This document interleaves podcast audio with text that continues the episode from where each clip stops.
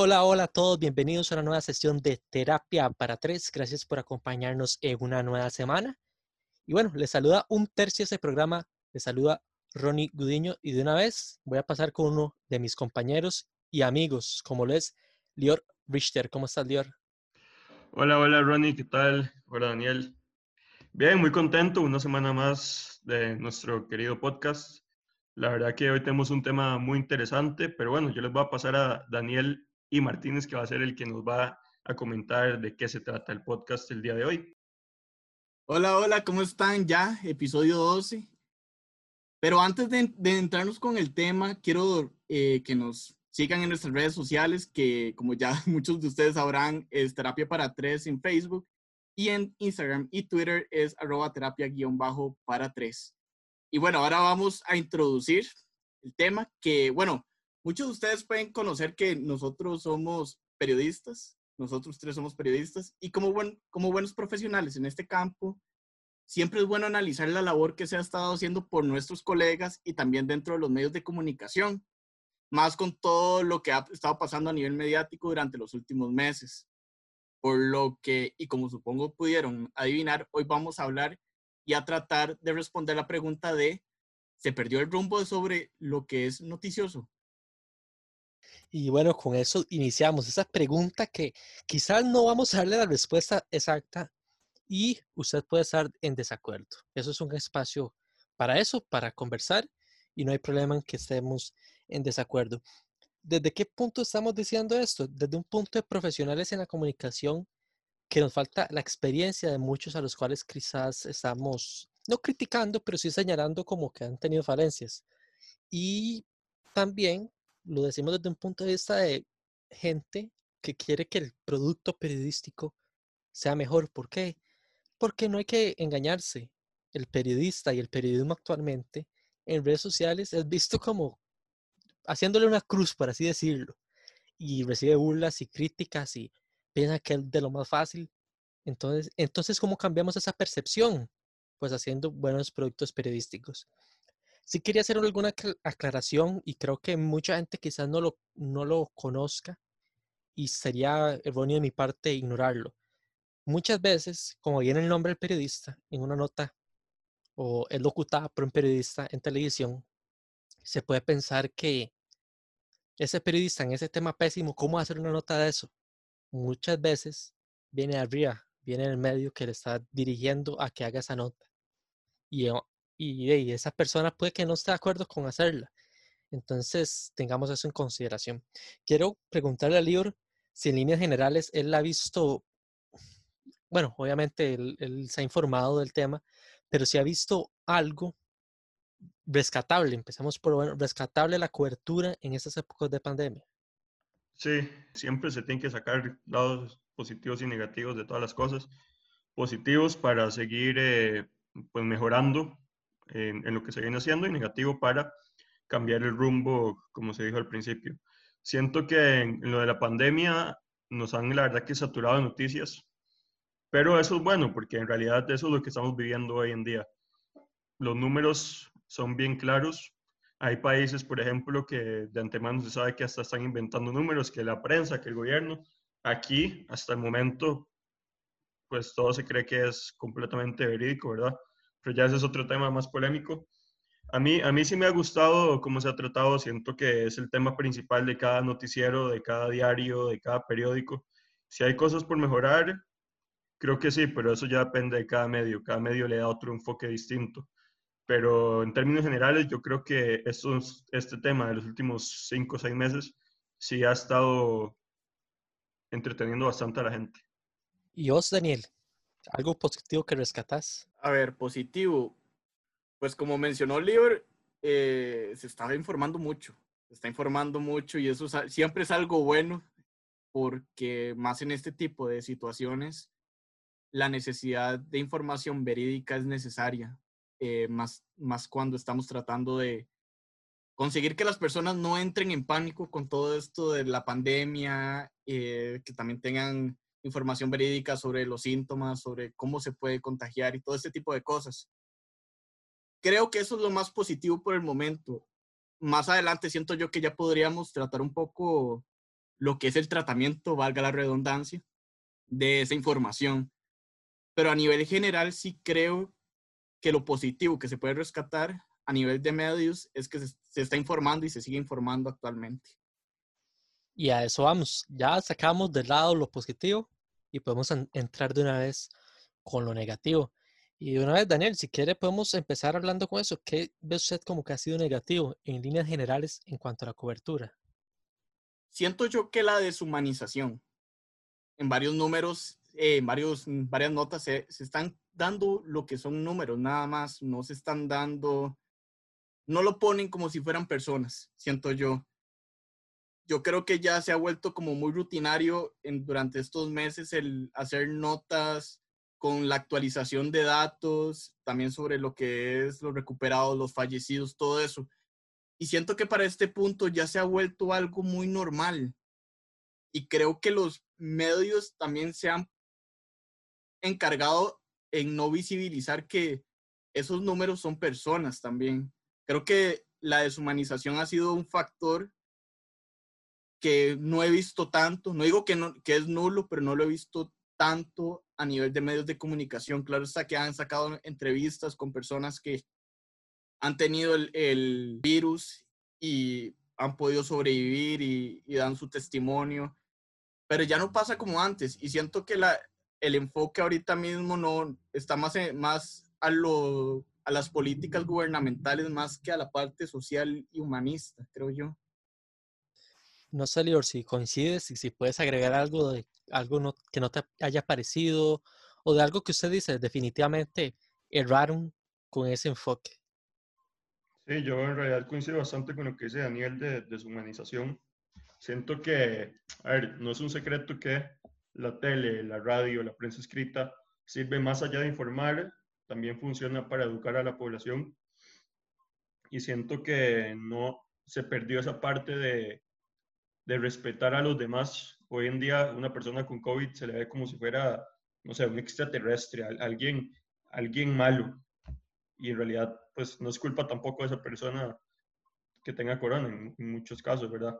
Entonces siento que se tiene que educar a la población a sensibilizarlo, a tener más empatía con los demás. La empatía, que es un tema que hablamos hace ya muchos programas, pero siento que puede irse más por ahí, como decir, vea si su vecino tiene corona, si una amistad, si algún pariente. Pregúntele cómo está, háblele, no, no esté cerca, pero, pero sí tenga interacción para que esa persona también incluso se sienta bien. Siento que desde los medios de comunicación se puede educar un poco más a la población a no faltar el respeto y a no creer que si una persona tiene coronavirus, entonces ya es alguien de, de otro planeta, alguien que no, que no le puedo hablar, alguien que si lo conocía, ahora lo desconozco por completo. Es que ahora siento que es muy fácil hablar como se dice popularmente con el diario del lunes y decir, desde el comienzo de la pandemia deberíamos haber, hecho esto. Y sé que este programa va a sonar mucho como una columna de opinión, porque solemos traer como cifras, estadísticas y datos, pero yo siento que es un buen momento para hacer un programa como de análisis, en lo que digamos lo que opinamos, lo que hemos interpretado. Concuerdo. Y, y me parece que dieron el clavo ustedes, porque si era un momento para empezar a cubrir temas de salud mental, creo que es este. Creo que es este. Porque se da una lucha constante y es ese, ese tema que uno dice, bueno, se dice, hay que ser diferente al medio. ¿Cómo vas a sacarlo diferente al, al otro medio? Bueno, cuesta, porque lo que vende muchas veces es una misma información. O sea, los primicios están muriendo en esa época. Entonces, haga algo de diferencia y haga una de las funciones del periodismo, que es ayudar a la ciudadanía. ¿Cómo no con el tema de la salud mental, cubriéndolo? Preguntando, ok, a esos que les encanta el tema de, y que me parece perfecto, cuestionar al gobierno, las medidas que toma. En esto sería perfecto decir qué están haciendo ustedes para atender a las personas en el tema de la salud mental que están sufriendo depresión, eh, las personas con pensamientos suicidas. Por poner un ejemplo, yo creo que eso es lo que está haciendo falta. Y me parece que de los medios lo que está, para no repetir lo que ustedes, porque podría haberlo dicho, un problema que destaco es el hecho de decir, queremos hacer algo diferente, pero tomamos una misma información y buscamos hacer más polémica, le damos un enfoque polémico. por decir algo, si fuera un día en el cual existen más recuperados y entonces un medio toma el enfoque en el titular, puede ser, nada más. Decir, exacto, es el día en el cual hay más recuperados de los casos. Y otro, para no hacer lo mismo, y por decir, pero yo también quiero vender, lo toma al lado negativo. Vean, alcanzó a tanto la cantidad de personas hospitalizadas. Y ok, ambas hay que hacerlas notar. Pero se me entiende el punto. O sea, creo que en vez de pensar afuera de la caja, decir cómo podemos hacer algo diferente al resto de medios cuando nos está llegando por un solo canal de información. Pues la, diferencia no es cambiar el enfoque, creo yo, es buscar, es buscar, buscar de dónde. La pandemia da muchos temas, da muchos temas. Creo que si nos sentamos nosotros tres y damos un montón de temas al respecto. Ni qué decir con el desempleo y todo lo que está pasando en eso. No sé qué consideran ustedes si, si han notado eso también, como que no solo se replica, sino que un medio lo hace peor que el otro y que el otro y que el otro. Sí y no, porque sí, en el, en el hecho que es cierto, los medios tratan de enfocarlo lo más que se pueda, dando tal vez más que todo en el titular, como dice Ronnie, que en eso sí concuerdo totalmente. Pero al final sigue siendo la misma nota. No sé si ustedes lo, han, lo han visto ok, en el titular dice, ministro de Salud dio a conocer la mayor cantidad de, fallecimientos en un solo día. Pero al final de cuentas, la nota tiene la misma estructura que las otras notas que han hecho a lo largo de estos cinco meses de pandemia. Entonces, a final de cuentas, es un enfoque nada más en el titular, no en el contenido ni en el cuerpo de la nota. Entonces, es como un esfuerzo, un esfuerzo muy, muy vacío muy vacío porque en realidad solo tratan de llamar la atención, pero no generan un cambio en general a lo que se refiere en su contenido. Concuerdo mucho con lo que dijo Ronnie del, tema de salud mental. Ya hasta el mismo ministro, el mismo gobierno ya ha dado material para poder trabajar para sacar notas relacionadas a salud mental durante la pandemia. Y esto es un tema que muy pocos medios los han sacado y que los han sacado muy escuetos, muy escuetos, no, no, han, no se han puesto a pensar en, este, en esta parte tan elemental, más viendo, y eso también podríamos tocarlo ahorita, lo que pasó con el video del, de, que publicó CR hoy, si no estoy mal, sobre un adulto mayor que lastimosamente tenía, quiso hacer un intento de quitarse la vida. Y lo publicaron que esto de cierta manera se evidencia tal, lo que está pasando a salud mental con todo esto de la pandemia, como no solo la misma, la misma pandemia y el virus estando, sino también la parte de lo que es el trabajo, la economía. Pero difiero mucho de la forma en que lo hizo CR hoy. Esto no para, para nada es un, es, eso se debería estar publicando en redes sociales. Supongo yo que fue tal vez una intención entre comillas, buena, más el tratamiento que se hizo no fue el adecuado. Y, Lior, quiero pararlo ligando ese tema de Daniel con lo de perder el rumbo. Se ha perdido ese rumbo, ¿no? Creo yo, porque lo noticioso no debe ser los números, hay que ser analítico. Ni lo noticioso, como bien dice Daniel en ese caso, es pasar un video de una persona que pensó hacer, quitarse la vida no sé vos cómo puedes asociar eso, cómo has visto, o sea, yo, voy a hablar de, en mi caso, siento que se ha perdido mucho lo noticioso, ¿por qué? Porque siempre ha existido ese tema de ser el primero en sacarlo, pero ahora está lo de tirar y tirar y replicar y replicar. Y ya no, ya no se está presentando a pensar, eso es noticioso, creo que, que no se está pensando. O sea, no importa, digamos con la conferencia de prensa, yo lo he visto, me ha tocado ver cómo números van bajando cerca de la nota del reporte de casos. Los números van bajando. Me refiero no de, casos, me refiero de personas interactuando con, con las notas. Entonces, no importa no ser el primero en sacarlo, ver que se puede hacer diferente y que se vayan metiendo los números dentro de la nota. Pero es un ejemplo nada más. Pero siento que sí, se está perdiendo el rumbo de que es noticioso. Hoy en día los medios de comunicación prefieren sacar la nota más tal vez incompleta con tal de ser los primeros en informar lo que pasó. ¿Qué es lo que pasa? Que hay un montón de noticias que les toma tiempo desarrollarse, que tal vez, ¿cuántas noticias no hemos visto? Por ejemplo, que pone Teletic o Repetel, pone una noticia y dice en desarrollo. Bueno, ok, le informaste a la gente lo que pasó, pero hay un montón de cosas que no se sabe. Y al fin y al cabo, lo interesante o lo bueno de saber las noticias es saber todo lo que pasó. Muchas veces hay detalles, está bien, que no importan tanto, pero, pero la gente o los medios, con tal de ser los primeros en informar y de tener más rating, por decirlo así, prefieren dar noticias incompletas. Ojo, no estoy diciendo noticias falsas, estoy diciendo noticias incompletas. Pero que ganarle a mi rival. Entonces, a ver, yo me pregunto, ¿qué es más importante? Tener la noticia completa, que una persona la lea en dos medios y diga, mira, este medio la tiene mejor, este, este medio me, me interesó más, o la explicó mejor, o el periodista tiene más facilidad de expresión, o, o la nota está muy bien escrita y desarrollada, o, bueno, sí, me enteré aquí, pero no sé qué, no sé tanto qué pasó.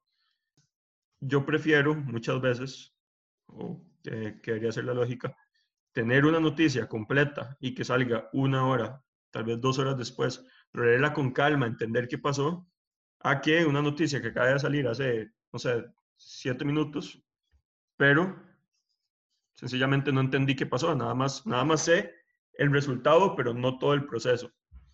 Entonces, yo sí prefiero tener una noticia completa y, y leer bien todo lo que pasó con detalles. Hay detalles que, que tal vez no me interesan y que puedo omitirlos pero por esta misma guerra del, del, del, ranking, del rating, perdón, es que muchos medios publican apenas pasan las cosas y si son noticias incompletas. Sí, también creo yo que mucho entra también en la logística que maneja el medio, a veces no es el periodista, creo yo. A veces el medio tiene su, su línea de creación de contenido, por así decirlo, y eso maneja, y eso pasa mucho cuando ya un periodista quiere tal vez tratar un tema en, en específico que él mismo o ella misma ve que, que se necesita dar y que incluso el mismo medio podría elevarse a nivel de reconocimiento por eso, pero muchas veces cuesta, creo eso, que, que, que se, pueda, que se pueda realizar este tipo de, de contenido.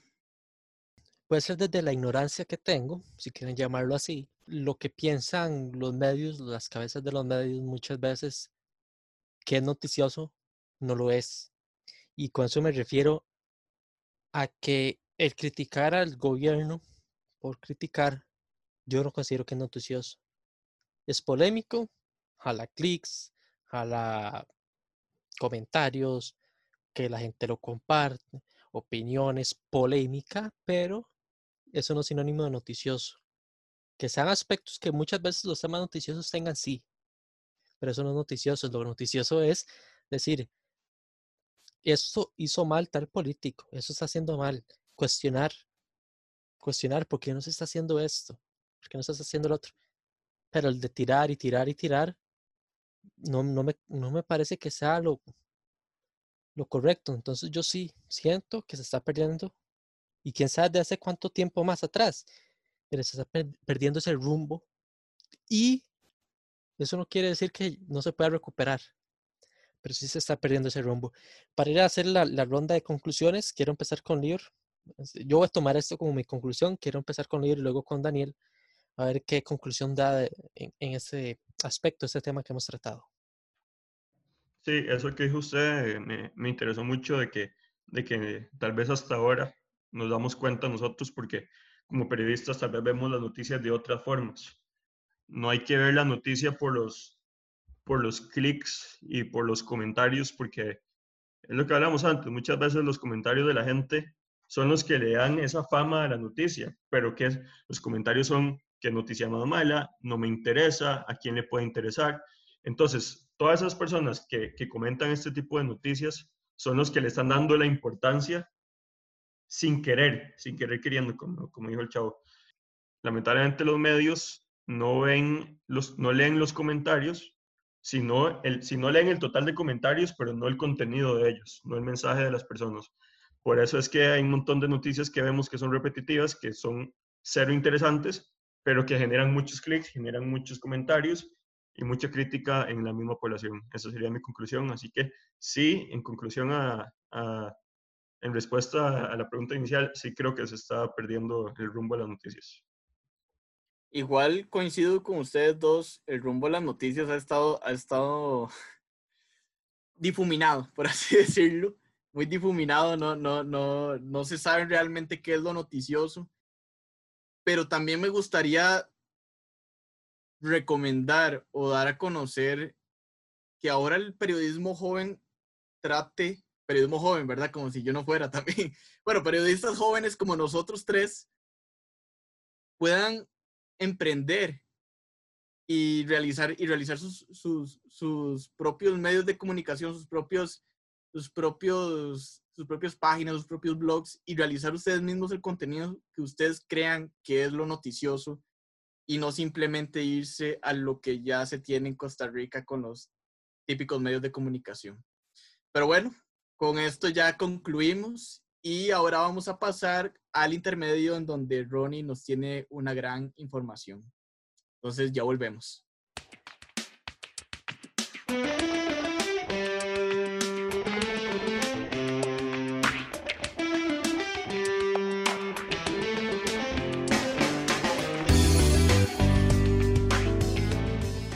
Cuidar la salud física y mental en época de pandemia?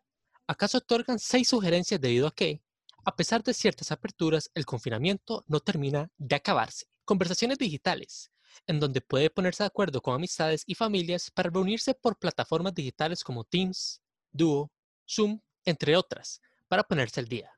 Emplee una hora al día sin ningún tipo de tecnología. Es lo opuesto, pero así no pensamos por un tiempo en lo negativo que se nos bombardea en redes y bueno, nos cuidamos los ojos de la peligrosa luz azul. Compre frutas y verduras, vitamina C, B6, B12, entre otras, que nos ayudan a nuestros sistemas y nos hacen sentir mejor. Una vez perdida de esos gustos alimenticios, o bien preparando usted sus propios alimentos, como puede ser una pizza casera. Haga ejercicios de meditación y relajación. El popular mindfulness tiene múltiples guías en línea. Por último, entrene a diario incluso en días en los que se siente algo cansado, pues haga una rutina ligera.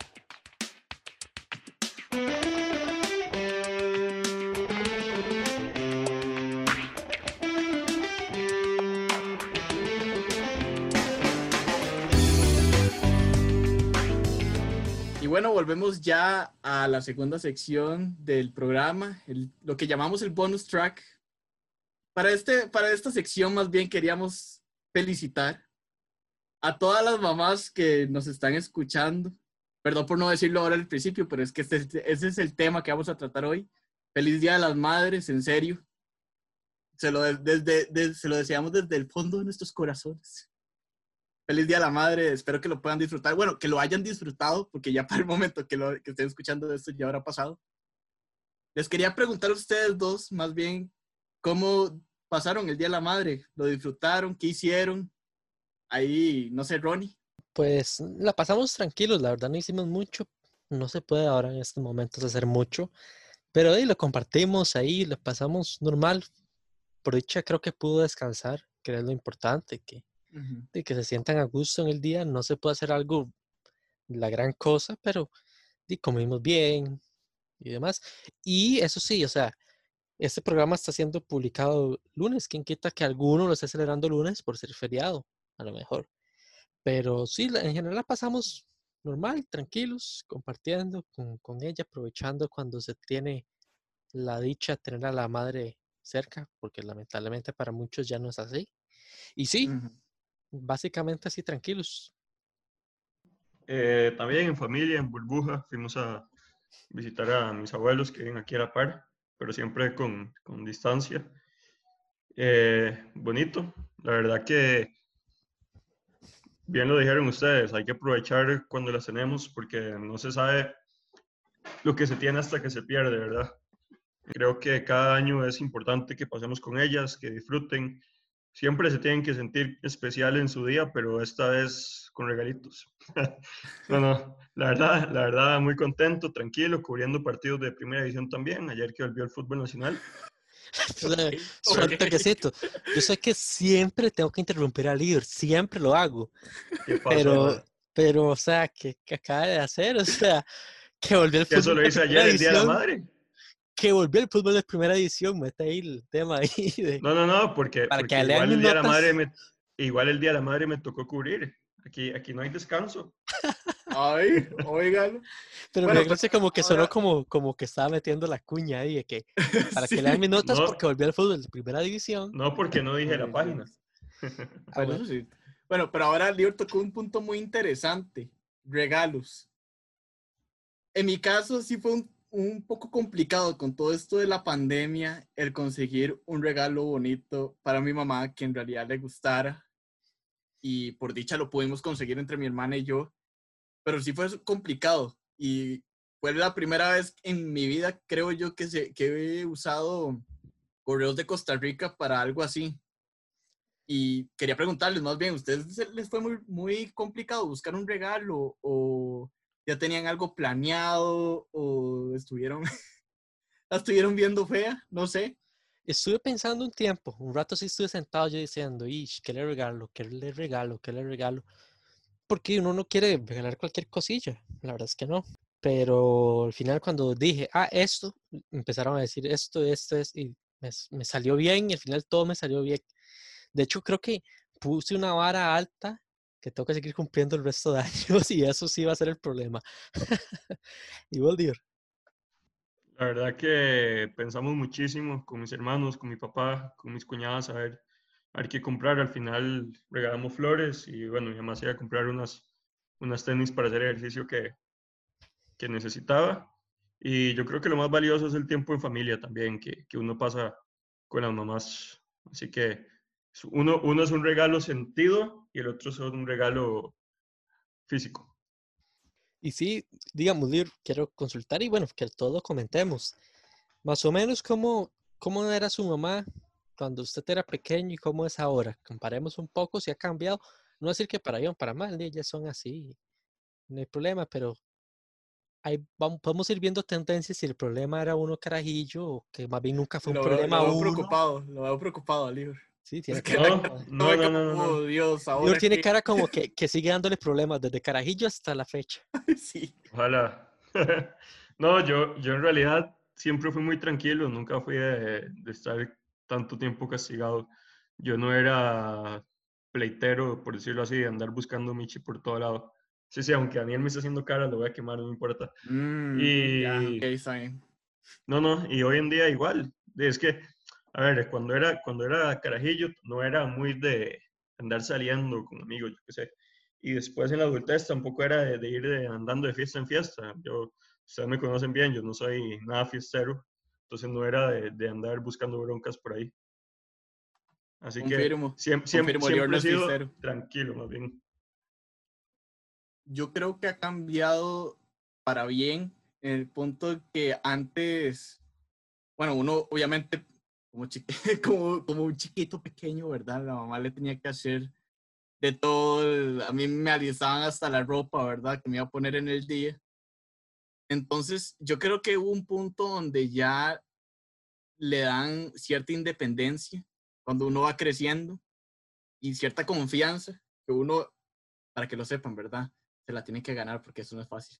Pero Pero sí, siento que, que, que, mi mamá antes me ayudaba mucho con las cosas, con todas las cosas, claro, ¿verdad? Uno siendo muy pequeño, pero ya conforme uno va, va creciendo les da cierta, cierta independencia que yo en serio agradezco a mi mamá porque hay veces que hay mamás que, que ya, es, ya es un sentimiento natural de ellas que en serio necesitan pues darle todo el cariño, darles todo el apoyo posible a sus, a, a sus hijos, incluso cuando ya ellos, no sé, están, tienen 18 años, y, pero aún no, no, no les dan como cierta independencia, todo se lo tienen que hacer.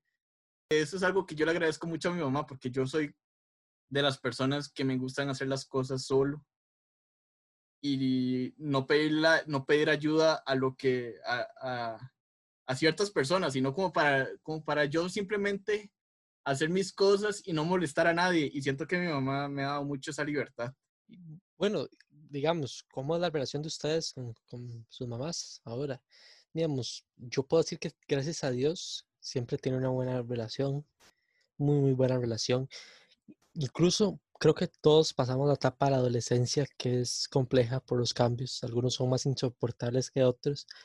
Y uno mm, empieza a convencerse de que quizás, bueno, con los pasos de los años uno se convence que quizás era algo insoportable, lo acepto, en la adolescencia, pero creo que nunca, nunca, habrá que preguntarle a ella, pero creo que nunca dejó como de sentir ese cariño, ¿verdad? Que uno le suele dar. Y sabemos que quizás esto, este proyecto está hecho por nosotros tres, pero tenemos que entender que hay muchas personas que su realidad es distinta. En este caso, por ejemplo, hay mucha gente que no tiene una buena, una buena relación, perdón, con sus madres. Entonces, ustedes, ¿cómo es la relación con, con, con ellas? Desde el punto de vista que incluso mucha gente es como si fuera el mejor amigo, o sea, que todos se lo cuentan, hay otra gente que es más resguardada, pero que a veces les gusta enseñarle cosas o compartir con ella. ¿Cómo, cómo es la relación de ustedes? Mi relación la verdad que con mis papás, con los dos, siempre ha sido muy buena, muy cordial. Siento que nunca hemos tenido así problemas que usted diga, que usted diga, ya me quiero ir, eh, estoy harto, no sé qué. Gracias a Dios, la verdad que, que no. Lógicamente que yo al ser el más pequeño de la casa, de la relación cambia con, con, respecto a mis hermanos. Mis hermanos ya están casados, están con hijos. Yo sé que Ronnie puede andar también parecido porque también los hermanos son mucho mayores, no como Daniel, que es el mayor. No. Entonces, siempre, siempre mis hermanos me dicen que soy el más chineado, que esto, que lo otro. Incluso ya mis sobrinos andan diciendo que yo soy el favorito de la casa, ya están en esa edad de decir, ya están en esa edad de, decidir quién la es el rebeldía. De los sobrinos, usted ya bien roco y ya decir que usted es el Mis sobrinos me, me bulean. y no, la verdad que siempre ha sido increíble. Eh, la verdad que nos han dado tanto que agradecérselos por todo lo que nos dieron va a estar muy difícil. Va, va a tener que tomarnos muchísimos años, porque la verdad, sin, sin ellas, sin el apoyo de ellas, sin el cariño de ellas, nosotros no somos nadie. Y yo creo que hay que aprovechar que las tenemos, porque el día de mañana, ni Dios quiera, puede pasar algo y, y vamos a lamentar incluso no haber eh, pasado más tiempo con ellas, con nuestros papás también el comentario de mis sobrinos me hacen bullying. Buenísimo. La relación con mi mamá ha sido, la verdad es que muy buena. Mi mamá siento que siempre me ha apoyado en todo lo que he hecho, incluso hasta el punto de estudiar, de estudiar periodismo, algo que, digamos, a diferencia de mi papá, él, él a pesar de que me, me apoyaba, sí fue como un poco como, ay, periodismo. Y tenía razón. ¿Mm? Y tenía razón. Ah, ¿es una afirmación una pregunta? Las dos. Puntos suspensivos. Pero mi mamá siempre me ha, me ha, apoyado en todo lo que hago y hay veces que yo creo, y mi hermana va a diferir, no, no va a diferir, va a decir que tengo razón, yo soy, yo soy el preferido de la familia. Y la verdad es porque yo siempre he sido muy agradecido con todo lo que me ha dado mi mamá. Yo, yo nunca he sido de, lo que, de los que paso pidiéndole cosas ni nada. Simplemente... Está tirando a la hermana, ojo. Aclare porque parece que le está tirando durísimo. O sea... No, no, no. Espero no, que su hermana escuche esto y después tenga una conversación seria al respecto. Ah, mi hermana bien sabe, mi hermana bien sabe que, que yo soy el favorito. O sea, no solo de mi mamá, sino de mi abuela. Estamos causando problemas en las familias. O sea, este, esta, este unos se descarriló completamente, era generar problemas en las familias. Pero es por lo que le gusta a la gente. ¿Será, ¿Será, que los bonus tracks se descarrilan de la realidad? Yo, yo creo que este sí. sí, sí. ¿Qué opina usted? Pero sí, eh, mi mamá siempre me ha apoyado y siento yo que, que, que la verdad es, mm, para mí la relación que tengo con ella es como casi que de mejores amigos. Eh, y siento que me ha apoyado en todo y, también ha abierto un poco la mente al punto de decir que, bueno, ya no soy un chiquito de 12 años, sino ya y 22, ¿verdad? y como que ya me trata más como un adulto, pero igual siempre protegiéndome y dándome consejos. Entonces siento que es como de mejor amiga slash eh, líder, orientadora, por así decirlo. Excelente, excelente punto de ser orientadora, porque suena muy trillado decir que las madres tienen ese sexto sentido y esa, ese punto atinado de decirle algo a uno y uno decir, mira, tenía razón. Pero es que es así, al menos en mi caso es así. Siempre, siempre. Yo soy de los que no le cuento de todo, porque hay cosas que digo, es innecesario contarle todo. Pero ella sí siente, yo sé que me puede contar algo bueno que le pase. Yo soy de los que le cuenta algo si pasa algo bueno en el trabajo, algo malo y así. Pero digamos, no, no voy a contarle tampoco todo. Pero en momentos en los que tenga yo como duda o que quizás siento como que me estoy inclinando hacia algún lado en alguna decisión, digo, mm, mejor voy a consultar con mi mamá. Y si ella, sin decirle nada, está de acuerdo con lo que estoy pensando internamente, es que tomé buena decisión. Y si es otra cosa, no, tengo que reconsiderarlo. Porque tienen esa habilidad eso que tienen, que muchas veces no solo que lo conozcan bien a uno, mejor que uno mismo, en muchos casos, sino que no sé, tiene un conocimiento como de observar la vida de una manera que Clarísimo.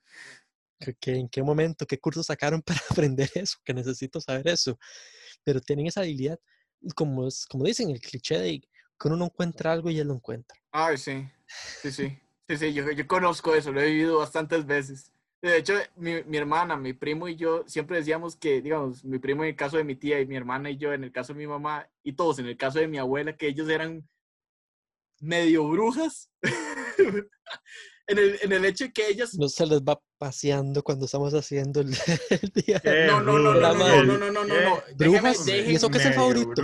¿Y eso qué es el favorito? Yo les digo, güey, que son, que son en el hecho de que, no para ofenderlas, sino en el hecho que ellas, todo lo que dicen, le pasa. Eso que decía Ronnie, que, a ver, mi primo y yo jugando, jugando fútbol, entonces que mi mamá llegaba y decía, no pateen la bola tan fuerte porque va a caer en el techo y después ya no lo van a hacer.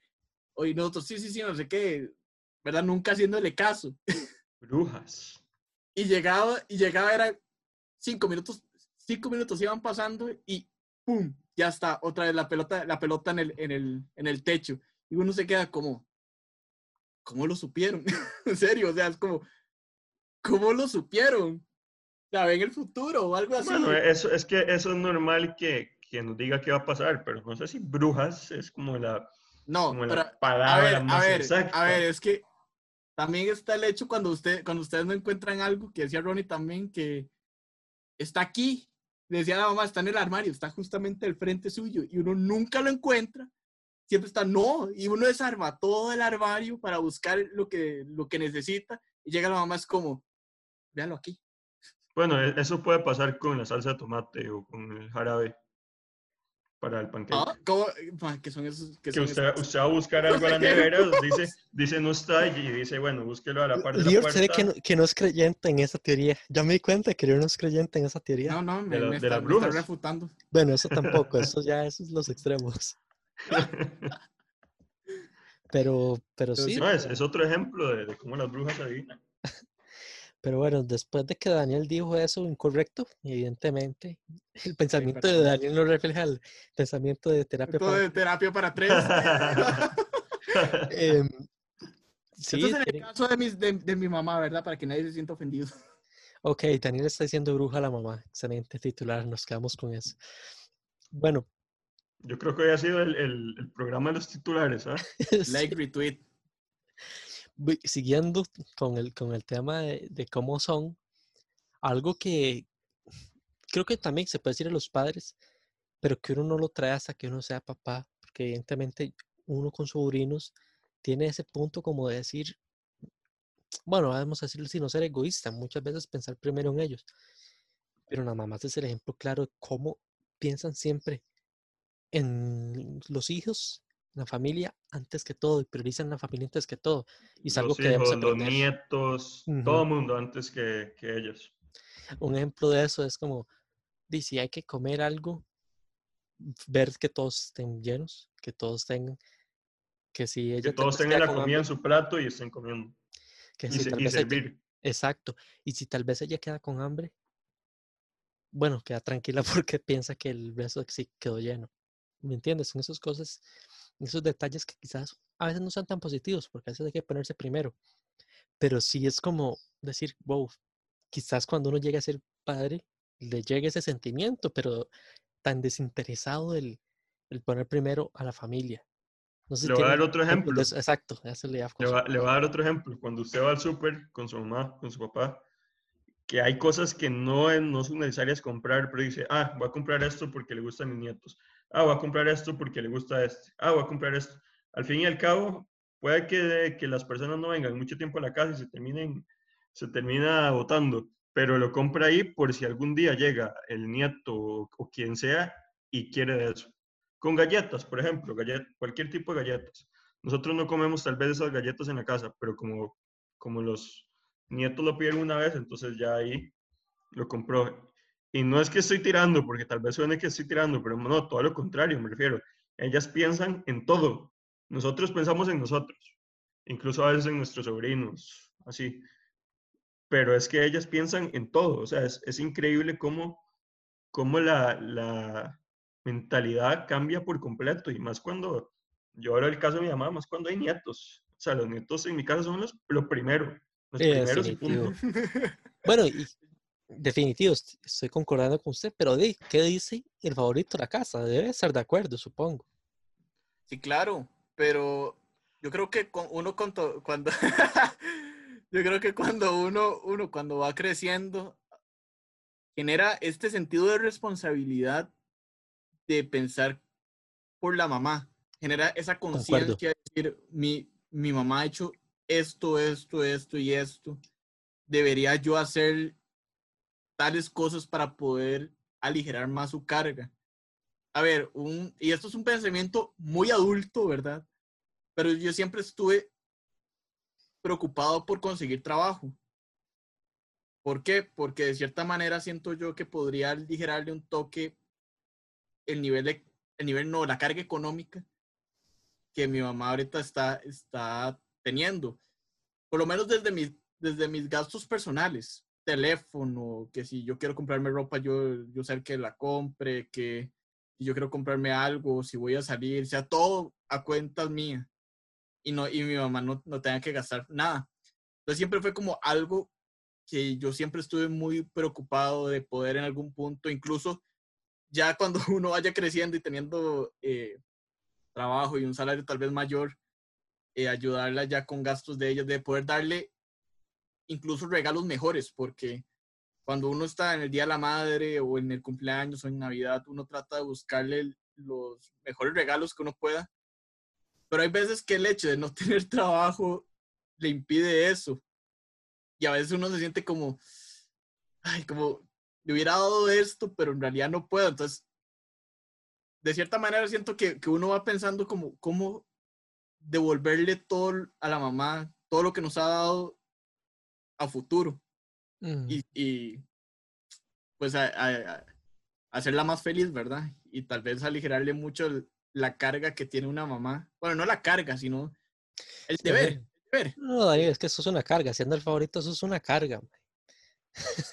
No significa que usted es carga, ¿verdad? Significa que usted está haciendo una Yo soy la carga. Es un juego de palabras. sí, estoy de acuerdo en eso, estoy completamente de acuerdo y, lo he visto ahora que tengo la posibilidad de ayudar en desde lo que pueda. Y quiero consultarles, ¿qué es algo que ustedes dicen, eso lo saqué de mi mamá? Y no me refiero al rasgo físico, no me van a decir, ah, es que tengo los ojos como ella o el pelo como ella, no. ¿Qué cosas? yo no, no, podría decirte nada porque yo salí igualito a mi tata. Yo también. Solo el tamaño. Ah, Pero nada de la personalidad, nada, nada, nada. Ah, la personalidad, sí, claro. No me refería, por eso digo, no me refería físicamente. sí, sí, pero yo, decía como, yo te decía como, igual no podría decir nada. pero de mi mamá, la personalidad, más que todo la, la forma fría de pensar, de no reaccionar ante las cosas de manera inmediata, que eso sí es algo que mi, que mi hermana más bien se parece mucho a mi papá, porque mi papá es mucho de reaccionar en el momento, yo soy mucho de pensarlo, interiorizarlo y ya después analizarlo para que todo para sacar la mejor respuesta. Siento yo que es algo que, que con mi mamá lo, lo, como que yo le he heredado de mi mamá o lo he aprendido de mi mamá eh, a nivel de personalidad y que más bien me ha servido un montón en la vida. Dos Y- libros. Ay, Leo. Sí. Ya sé. No sé, Pensando, Daniel, estoy Dios. pensando en decir una muy buena respuesta. Daniel Es quedó como yo soy- mal parado, sí. Y ya, o sea, Ajá. Daniel quedó mal parado y usted ya quiere hacerle segundas. Para decir, no, Es que Leon, no está como. Leon está como. No sé qué decir, yo soy mi tata por dos. Nada así. Bueno, vea, hagamos algo. Yo voy a responder en mi caso porque hay muchas cosas y sí, solo se me ocurrió ahora o una. O sea, pero puede ser mil. Le voy a dar tiempo para que piense en esa y vaya pensando Ok. otro que le decir algún aprendizaje que le haya dado su mamá que no olvida. Entonces yo voy a responder esto y usted vaya pensando esas dos. Vamos a darle usted de último en eso para que la mamá de Oliver, digamos, de ahí, no quede mal. Oliver, tiene que quedar como los grandes. Bueno, yo, algo que me parezco es como el tema de tener esa conciencia siempre, de pensar, bueno, si quieren decirle empatía, pero siempre pensar como diciendo, uy, eso que dije habrá sido lo correcto, o podría haberlo enfocado de otra manera para no herir, tal vez a la gente. Oh, uy, eso que hice, tomé la decisión correcta. Como siempre, tener el, el, el Pepe Grillo ahí, tener la conciencia ahí, Mm. lo saqué definitivamente de ella. Pero bueno, Daniel, un aprendizaje que le haya dado su mamá. Las cosas tienen su tiempo. Uno no puede, no puede apresurarse a lo que Dios ya le tiene planeado a uno. Mi mamá siempre me ha enseñado eso, pero eso tampoco significa, y eso es otro aprendizaje, que uno tenga que quedarse quieto para que el universo o el destino o lo que sea caiga de la nada diga, esto es lo que usted, lo que le vamos a reparar, sino también moverse uno, siempre tratar de ver cómo, cómo lograr resolver un problema o cómo poder avanzar al, al siguiente, al siguiente paso de la vida. Entonces, siento yo que han sido dos aprendizajes que mi mamá me ha enseñado totalmente. Voy a, a ir yo porque veo que Oliver está haciendo ecuaciones No, ya, ya, matemáticas. ya, ya, las tengo, ya las tengo. Ah, bueno. Es como el meme ahí que Lo- sale todas las ecuaciones alrededor del libro. Sí, yo lo vi ya haciendo un croquis y todo, No, no, no, respuesta. ten- tengo tres, tres puntos, imagínense. Tres puntos. Ah, Ay, ya los tiene sí. apuntados y todo. Lo Ah, apunté es que sí. si no se me olvida, mi memoria no es tan buena que digamos. Ok, no. Sí, sí. No, no tiene nada malo, dice. Primero, preocuparme por los demás, pero no en sentido de que ver que estén bien, sino cada vez que le pasa algo a algún familiar, yo, porque yo soy así, me pongo demasiado preocupado, incluso más de la cuenta. Ya imagino cosas que, que van a pasar, pero que al final nunca pasaron. Entonces, me adelanto mucho, pero ella es muy preocupada por los demás. Lo que pasa es que yo me extremo muchísimo a pensar en que ya algo malo puede ocurrir. Cuando le pasa algo a alguien, yo siempre pienso ya otra vez en, en cosas que, que al final nunca pasaron, pero me extremo mucho en pensar que, no sé, pudo, pudo haber estado peor de lo que salió, alguna, alguna operación, algún, alguna enfermedad o lo que sea. Entonces yo ya me maquino cosas que al final, gracias a Dios, no pasaron. Otra cosa que aprendí muchísimo es de la humildad, de saber que hoy en día usted puede estar arriba, pero el día siguiente puede estar abajo. Y lo importante de todo esto es siempre mantener la, la humildad, la serenidad, la tranquilidad en todas las situaciones, saber que, que no somos dueños de nada ni de nadie, que nadie es nuestro, nuestro dueño, sino que más bien nosotros tenemos que vivir en nuestra vida y, y muchas veces que no importe lo que digan los demás, porque yo era mucho de, de que si yo era bajito, que me importaba mucho que, que no, que se burlaran de mí, que, y, y así. Entonces, el día que llegué a, a verificar que en verdad no, no importa lo que piensen de uno, fue el día en que ya uno vivía más, más calmado y, y con menos prejuicios. Y por otro lado, una frase que me, que me contó hace, creo, creo, creo, que fue en el 2009, cuando yo tenía 16 años, y me, y me caló mucho. Vean que hasta hoy en día me la recuerdo. Dice, el éxito no está en hacer lo que uno quiere, sino en querer lo que uno hace. Entonces, me parece que... Está fina esa. Está, está muy fina, está muy buena. Significa que usted no siempre va a, hacer lo que usted quiere, pero dale vuelta a la tortilla. Si usted, si usted quiere lo que usted hace, independientemente de lo que sea, usted va a estar mejor y, por ejemplo, con el trabajo va, va a disfrutar más las cosas y a verlo como, más que un trabajo, como algo que, que le apasiona. Perfecto, sí, Lior. Yo básicamente diría que y ese aprendizaje de priorizar las cosas, de poner primero la familia como lo más importante y de demostrar el cariño, de ser detallista y pensar en otras personas es algo que es un aprendizaje y creo que los tres estamos sumamente agradecidos por todo lo que nos han hecho y nos han enseñado nuestras madres y ninguno la cambiaría por nada en este mundo. Y eso es valioso. Leon, no sé si nos quieren mencionar las recomendaciones de la semana para pues ir cerrando. Sí, correcto. Hoy este, este programa me tocó a mí la recomendación. Bueno, no sé si les ha pasado. Muchas veces iniciamos los lunes con mucha pereza, con sueño, sentimos que no descansamos el fin de semana, pero con estas recomendaciones que yo les voy a dar, tal vez podamos ver los lunes con otros ojos e iniciarlo con mucha fuerza.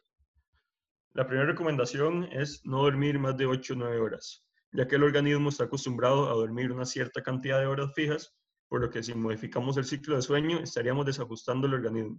Y esto también explica por qué muchas veces que dormimos más de 8 o 9 horas nos sentimos agotados en vez de sentirnos con energía. Modifique lo menos posible los horarios y cantidades de comidas. Intente respetar los horarios de comidas a los que su cuerpo está acostumbrado. Y asimismo, pese a que el fin de semana es recomendable darnos algún caprichito, no se exceda demasiado con las cantidades. Realicen actividades que los motiven, sobre todo en la cuarentena, que uno pasa tanto tiempo metido en la casa, busque algo que lo emocione y que lo llene. No tiene que ser necesariamente un deporte, puede ser cualquier cosa. Lo importante es que usted lo que, lo que vaya a hacer lo haga feliz y que pase el tiempo rápido y que disfrute. Y por último, tener mente positiva.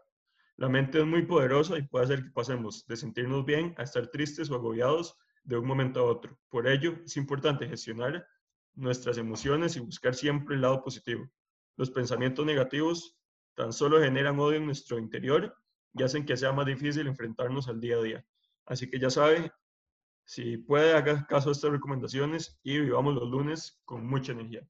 Perfecto, Lior, excelente, excelente. Me parece como lo correcto, un mensaje correcto. Enviar muchas gracias, Lior. Daniel, no sé si recuerdas las redes sociales para ir cerrando. Claro, claro. Nos pueden seguir en Facebook como Terapia para Tres, tres con número, y en Instagram y Twitter como arroba terapia guion bajo para tres. Y bueno, muchas gracias a ambos por todo, un nuevo capítulo. Y gracias a ustedes por escucharnos. Si les gustó, compártanlo con sus conocidos, familiares. Cada vez queremos seguir creciendo y la ayuda del boca a boca, la, la, perdón, la reiteración de las redes y eso no es por ser necios, sino es porque de verdad queremos que este proyecto crezca y ustedes nos pueden ayudar. Y bueno, ya lo saben, les saco cita para la próxima semana en una nueva sesión de terapia para tres. Hasta luego.